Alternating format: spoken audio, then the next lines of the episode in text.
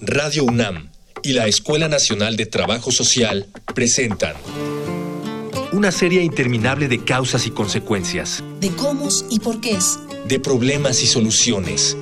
Eso es la vida. Vida cotidiana. Sociedad en movimiento.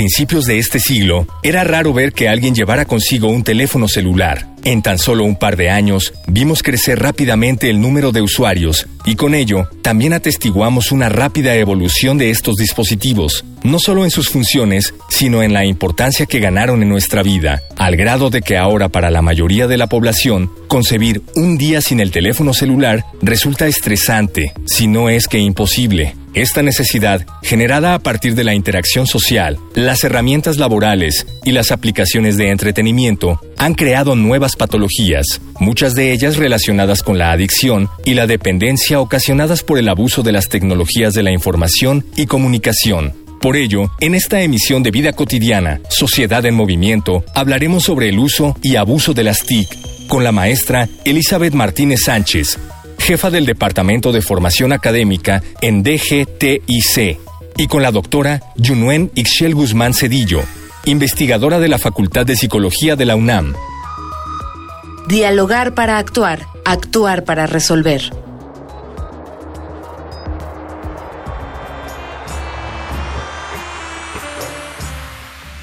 Iniciamos muy bonita tarde, soy Ángeles Casillas. Gracias por seguirnos como cada viernes, nuestro programa Vida Cotidiana, Sociedad en Movimiento, un programa de la Escuela Nacional de Trabajo Social hecho para todas las personas que nos escuchan con problemáticas que reflexionar, pero sobre todo con especialistas que nos acompañan para aportar.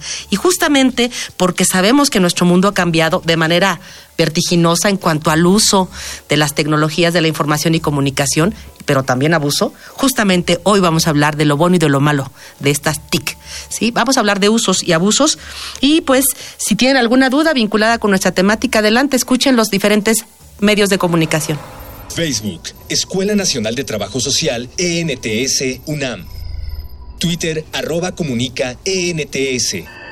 Instagram, comunicación, ENTS. Ya escucharon los medios de comunicación, vamos a hablar de TIC, usos y abusos. No, no, no, no todo es malo ni todo es tan bueno como, como lo decimos.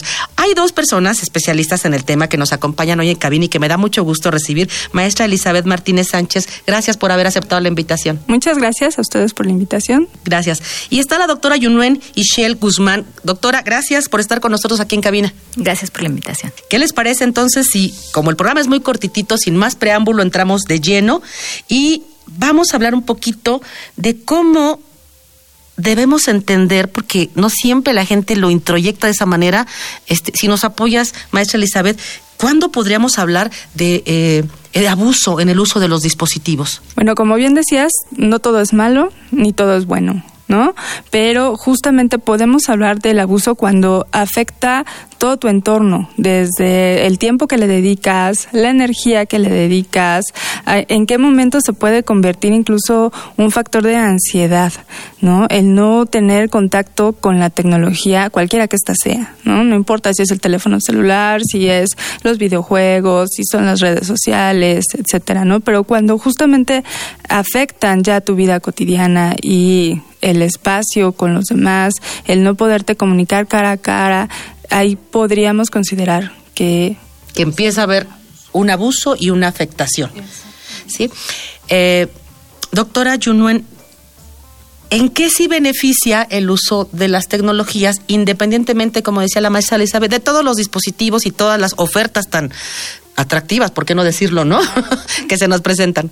Yo soy una amante en el uso de las tecnologías, sobre todo para el aprendizaje. O sea, es una potencialidad enorme la que se tiene. Se pueden replantear ideas, se puede comunicar con otras personas en, el mundo, ¿no? Se pueden intercambiar ideas. O sea, en ese sentido, pues hay muchas posibilidades. Hay varios chicos que han aprendido diferentes lenguas ahora asiáticas que están tan de moda por el tipo de programas que ven, ¿no? Entonces aprenden coreano, japonés, chino sin ningún problema porque están viendo precisamente sus series, que de otra manera manera pues no hubieran podido ser como tan factibles, ¿cierto? Em, también pues al momento que ellos recrean cosas, ¿no? Hay chicos, yo trabajo con chicos con problemas de aprendizaje y justo las tecnologías les dan enormes posibilidades cuando no pueden escribir, pero sí pueden grabarse y pueden hablar acerca de un documento que han leído o una recomendación en términos de películas, ¿no? Y entonces se vuelven personas que hablan acerca de sus experiencias que de otra manera no sucedería. Eh, chicos que tienen dislexia, que les es muy difícil escribir, ah, bueno, pues precisamente las computadoras se vuelven un medio factible para poderse comunicar con otros, ¿no? Donde les están diciendo qué tipo de letra utilizar, si lleva acentos, si no lleva acentos, en fin, son eh, posibilidades enormes para la literatura, por ejemplo, a pesar de esta dificultad que podrían tener y en eso coincidimos, yo creo que todas y todas quienes estamos escuchando el programa, no solamente rompe las barreras del espacio y del tiempo, sino que incrementa potencialmente el conocimiento que podemos nosotros llegar a obtener de cualquier medio. Ahí, ahí estamos. Sí, muchas cosas buenas, enlistaríamos demasiadas. Me voy a regresar un poquito a lo que nos comentaba la, la, la, la maestra Elizabeth, esta cuestión de que depende el tiempo que le destinemos, depende la energía. Y creo que ahí es donde estamos ya en dificultad nos escuchan mamás, nos escuchan amas de casa que, híjole, decimos una hora, dos horas, tres horas. ¿Cuándo se puede convertir en cuanto a tiempo en algo donde nosotros digamos está en pleno abuso de estas tecnologías? Híjole, eso puede ser como muy relativo, ¿no? O sea, no podríamos decir dos horas, tres horas, cuatro horas, sino más bien cuando estás invirtiéndole ese tiempo que podrías dedicárselo, por ejemplo, a tus hijos o a realizar una actividad para ti misma o para ti mismo, ¿no? Por ejemplo, comentábamos eh, acá afuera, en el pasillo, ¿no? Sobre un, estudio en varios países, en tres países del mundo prácticamente, Japón, Inglaterra y México, donde eh, lo que nos arroja es que pasamos entre ocho y nueve horas, y digo pasamos, ¿no? En, el, en dispositivos electrónicos, llámese tableta, celular, todo lo que ustedes quieran, ¿no? Pero otro dato muy interesante, o al menos a mí me lo parece, es que los primeros cinco minutos al despertar, lo primero que haces es tomar el celular y ver qué mensajes o cuántas llamadas tienes, o el Facebook, o el Twitter, o etcétera. Y al dormir pasa exactamente lo mismo, ¿no? Entonces esta cultura también, y porque ya es una cultura, ¿no? De lo primero que haces es ver y revisar tus redes sociales, estar al día y después dices, bueno, ahora sí ya puedo comenzar el día. Pues eso puede ser un signo de alarma de que otra vez, ¿no? ¿Qué tanto le estás dedicando? Si la comunicación que tienes con tus hijos, en lugar de ser cara a cara, o con tu pareja, o con tus gente cercana, es a través del celular, creo que sí estamos como en graves problemas, ¿no? Porque entonces, digo, si estás en un mismo espacio y de repente es más fácil mandar un mensaje al grupo de la familia que todos tenemos, ¿no? Y, y contestarse por ahí, pues también nos habla de que estamos haciendo un abuso. Entonces, más que de horas de estar conectados, ¿Qué, uso le estamos dando? ¿no? Como bien decía la doctora, si bien hay una potencialidad enorme para trabajar para el aprendizaje, pero también está esta parte, ¿no?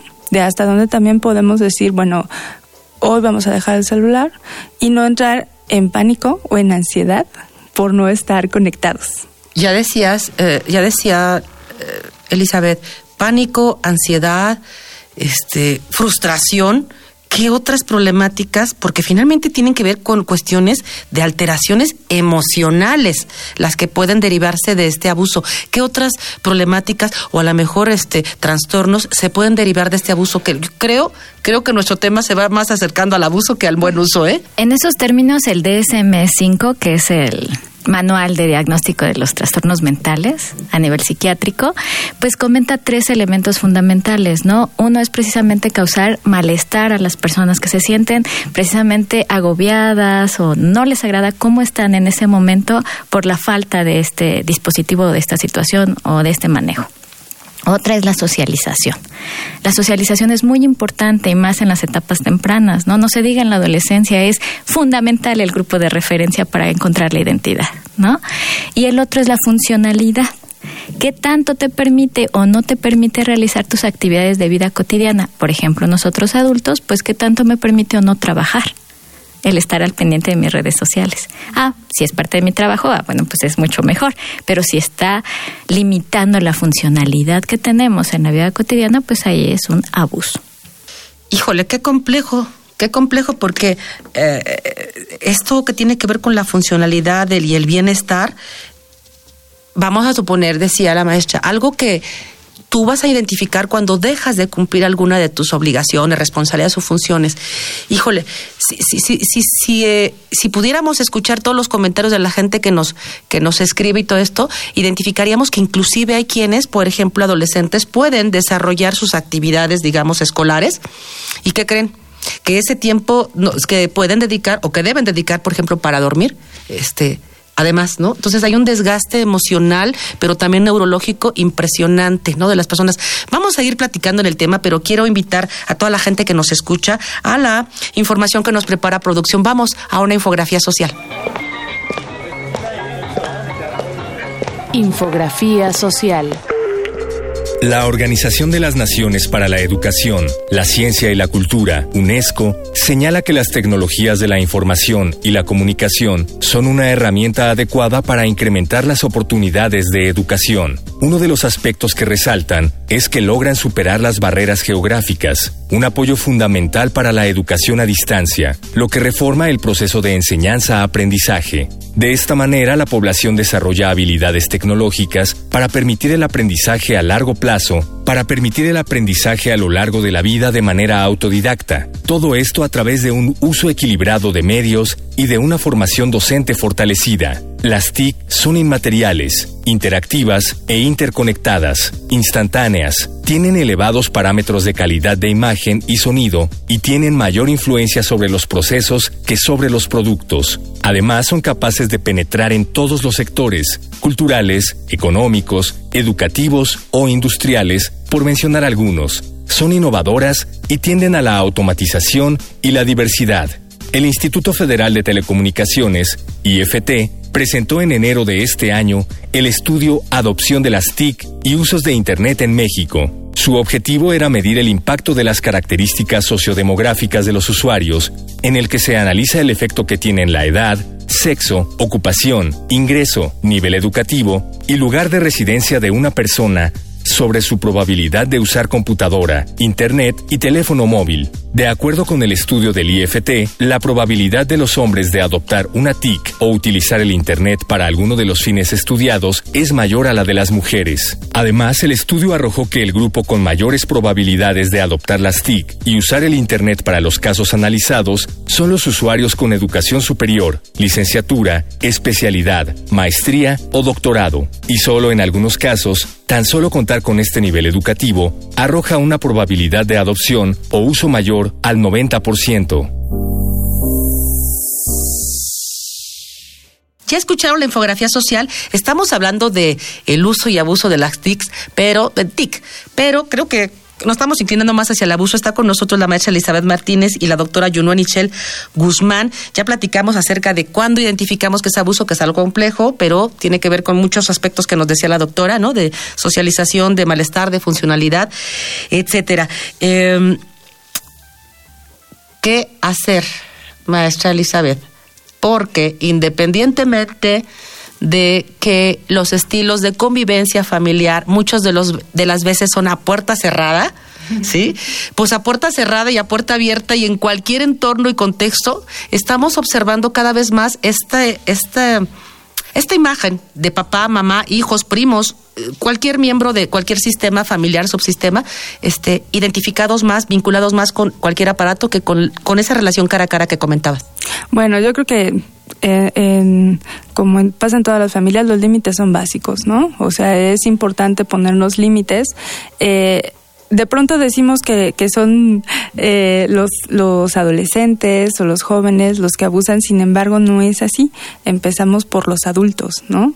Si nosotros como adultos nos ponemos límites y decir, bueno, a ver, a la hora de la comida, por decir algo, no vamos a utilizar el celular y no lo utilizamos todos, pues no lo hacemos, ¿no? Pero si de pronto eh, el papá, la mamá está por cuestiones de trabajo, qué sé yo, conectado todo el tiempo con el celular, en, mandando mensajes, pues será como un poco difícil, ¿no? Entonces, pues eh, finalmente también decíamos hace un momento, insisto afuera, pues somos adultos y somos humanos, entonces también requerimos el convivir con los demás y estos grupos de pertenencia. Pero yo creo que los límites son básicos y empezando por la autocrítica y por autolimitarnos. Empezando por ahí, todo fluirá.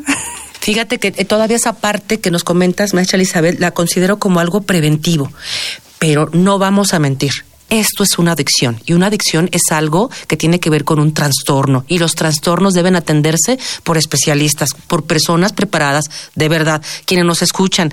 Si se sienten identificados con alguno de esto, vamos a escuchar a las expertas porque no es nada fácil salir de una adicción. Y esta es una de ellas, ¿cierto, doctora Yunuen? Sí, de hecho ya se aceptó en el manual de diagnóstico de trastornos mentales eh, la adicción a los videojuegos y la adicción a redes sociales. Y mucho tiene que ver con toda esta energía que puedes gastar precisamente en estarte tomando las fotos para subirlas a redes y que los demás se enteren y que te afecta emocionalmente si no tienes los suficientes likes que tú esperabas y entonces parece que todo esto te puede llevar hasta una depresión, ¿no? Entonces, pues es ahí cuando ya estamos reconociendo que al parecer el avatar o la persona que tú significas en redes está eh, convirtiendo como lo más importante en tu vida y pues eso se tiene que observar, se tiene que trabajar y modificar ciertos comportamientos. Y, y si les parece comentar con nuestro con nuestra con nuestro público que no es tarea fácil, ¿eh? No estará fácil. Fíjense que de repente te quedas pensando en un, en un, en un escenario donde han sido tantas las formas de convivencia que se han vinculado con, con esos aparatos que pudiera ser que de repente dices, vale, en familia, ¿no? Apaga, apaga, apaga. Y de verdad hay gente que voltea a verse y dice, ¿De qué platicamos? ¿De qué conversamos? ¿O como qué estamos haciendo tú y yo frente a frente? ¿Cierto, maestra Elizabeth? Sí, eso también es, es, es real, ¿no? Y no solamente en los círculos familiares, sino también en los círculos con los amigos, ¿no? De pronto es más fácil, insisto, estar revisando el Facebook del amigo, el avatar que pueda tener en cierta red social como para poder decir, ah, sí, ya me enteré que estuviste en tal lugar o que visitaste tal, pero cuando estamos cara a cara, esa parte es muy difícil, ¿no? De hecho, también hay todo un concepto ya sobre lo que es ser idiota social, ¿no? Justamente la falta de capacidad de poderse relacionar con el otro de manera presencial, ¿no?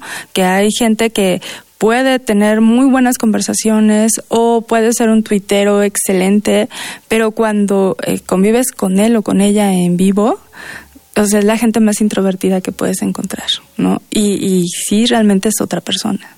Vamos a hablar con la doctora cuanto a, nuestro desarrollo, a nuestro crecimiento, a nuestro nivel de maduración que se requiere sobre todo. Me preocupa muchísimo porque eh, me parece que el abuso está muy identificado, más vinculado con, con nuestros jóvenes. Entonces hay muchas eh, eh, habilidades que no se desarrollan y que van a llegar a la etapa adulta y, me preocupa cómo llegan sin esas habilidades. Doctora, ¿qué sí podemos, po como familia, como amistades, eh, sí podemos apoyarles? Sí, bueno, ahorita nosotros estamos viendo ya en consulta cómo llegan los pequeñitos de cinco años que no pueden adaptarse a la escuela porque están muy habituados que en el preescolar o en los espacios familiares les entregan la tableta o el celular para evitar el berrinche. Y entonces no están ampliando su umbral a la frustración ni saben cómo controlar esta conducta, porque entonces necesitan el celular para tranquilizarse, ¿no? Bueno, apenas lo estamos viendo como efectos y entonces tenemos que empezar a trabajar al respecto de cuáles son los límites que pueden trabajar los, los padres. Pero también tiene mucho que ver con aceptar que nosotros somos modelos. Y si nosotros mostramos a nuestros hijos o a nuestros niños que están cerca, que nos la pasamos en el teléfono o en el dispositivo, pues eso también van a aprender porque es algo positivo. Nosotros somos miembros de grupos sociales y entonces esa aculturación, esa, eh, esa apropiación que se hace de la cultura, pues es gracias a ese tipo de interacciones. Ahora, ¿cómo podemos cuidarlo?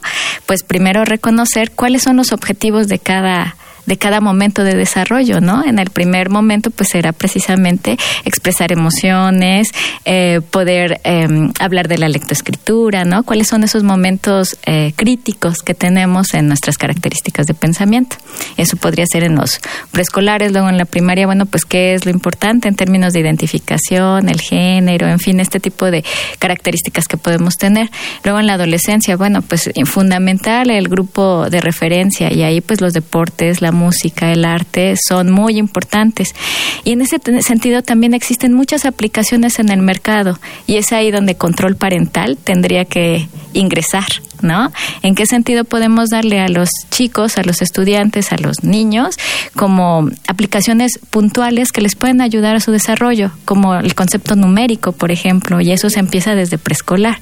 Pero no tenemos los suficientes estudios que nos digan, ah, bueno, este les sirve para niños entre 3 y 5 años, ¿no? Para que podamos determinar que todas esas aplicaciones que hay en el mercado pueden ser utilizadas. Y bueno, que es justo lo que estamos tratando de desarrollar ahora a partir de una serie de evaluaciones de aplicaciones para recomendarlas a los padres. Ah, pues qué labor tan difícil.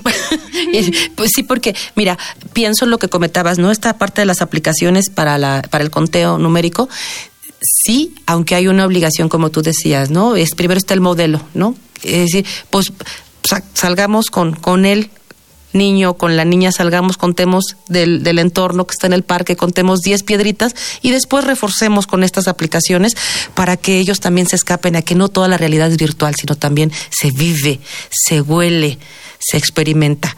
Pero hay planetas y los planetas no los puedes ver como de manera directa, ¿no?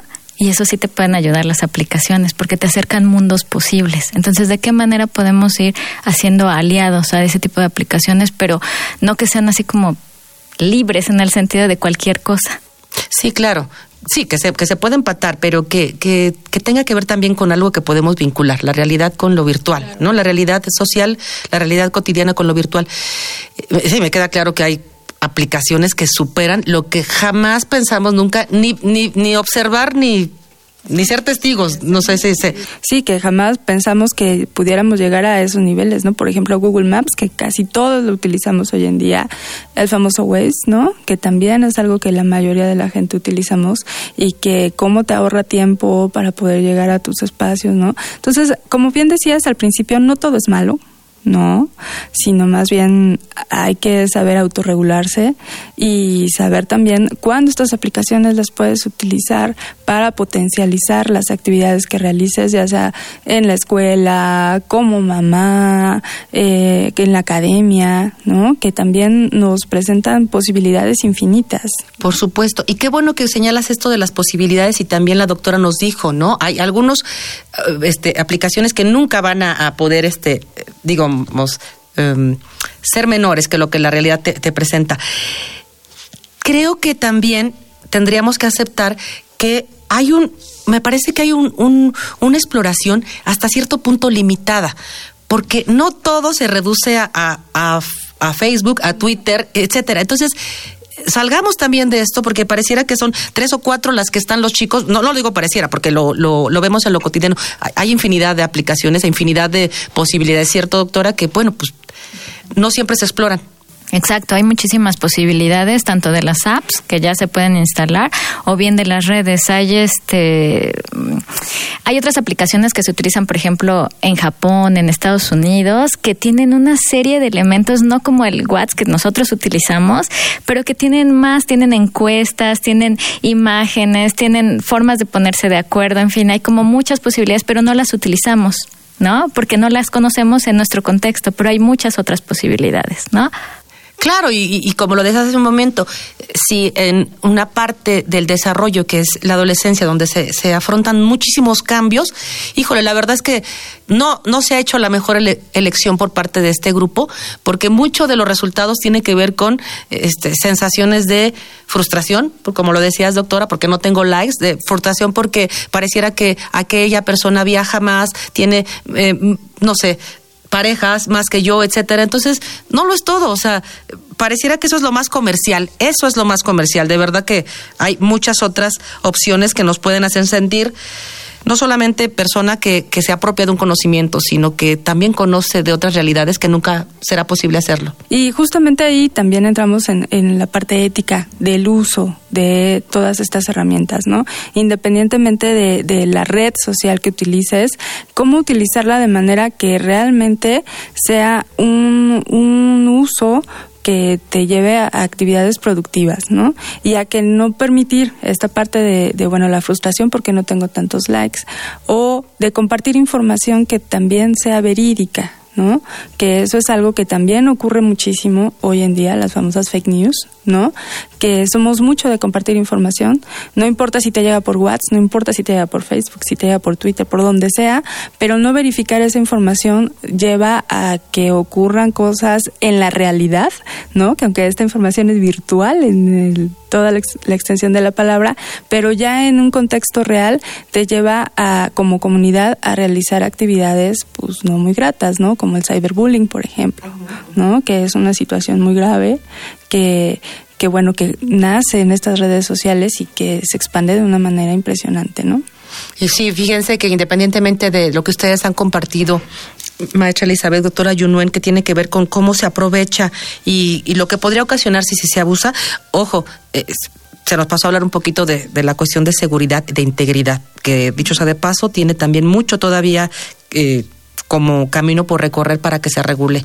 Estamos ya terminando y me gustaría mucho si antes de despedirnos pudieran compartir con, con nuestro público el, un último mensaje, doctora Yunuen, adelante. Bueno, que también estas redes sociales tienen mucha potencialidad. Estamos haciendo una investigación acerca de cómo el Facebook nos puede ayudar para marcar focos rojos en el caso de autolesiones y suicidio. Entonces son como muy importantes también las potencialidades que pueden tener estas redes cuando las utilizamos de manera benéfica.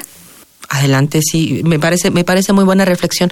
Maestra Elizabeth. Y bueno, sí, también en el aprendizaje, pues dentro de la UNAM, con la coordinación de tecnologías para la educación, donde justamente formamos a los docentes en el uso de las TIC dentro del aula, ¿no? Para potencializar todas estas eh, tecnologías, herramientas que existen y cómo podemos apoyar a nuestros estudiantes a desarrollar habilidades digitales dentro de un marco seguro y ético. Y miren, esto es desde la parte de un ámbito, digamos, académico universitario, ¿no? De parte de, de la investigación. Y para quienes están en casa escuchándonos que tienen hijos pequeños, ya decía la maestra Elizabeth, no necesariamente tiene que ver con una cuestión de temporalidad, dos, tres, media hora. Puede ser que en media hora y con ello haya un desprendimiento por completo de, de la niña o del niño. Pero quienes más conocen a sus hijos somos los padres. Entonces, sepamos que es un ser integral que tiene que vincularse, sí con la tecnología, sí con el entorno, sí con los familiares. Y cuando lleguemos a esa parte de, de desenvolvimiento en todos los ámbitos, pensaremos que lo estamos haciendo por lo menos no tan mal, ¿sí? con eso, con eso nos quedamos. Sigámoslas usando, seamos mucho más sensibles, responsables en este, en este uso para no caer en el abuso. ¿Sí? Maestra Elizabeth, doctora Yunuen, muchísimas gracias por haber estado con nosotros en nuestro programa. Gracias a quien hace posible en producción todo esto, que hay mucha gente detrás. Nuestro productor Miguel Alvarado. Hoy nos acompañó en los controles Francisco Mejía. En la producción estuvo Luis Tula. En la información Cindy Pérez, Jorge Herrera, Mónica Escobar. Pero en especial, como cada viernes, quiero agradecer a todas y todos quienes de manera puntual a las 4 de la tarde cada viernes nos escuchan en nuestros, en nuestros programas. Yo soy Ángeles Casillas y de verdad deseo que todas y todos tengan un excelente fin de semana. Nos estamos escuchando. Vida cotidiana es una coproducción entre Radio UNAM y la Escuela Nacional de Trabajo Social.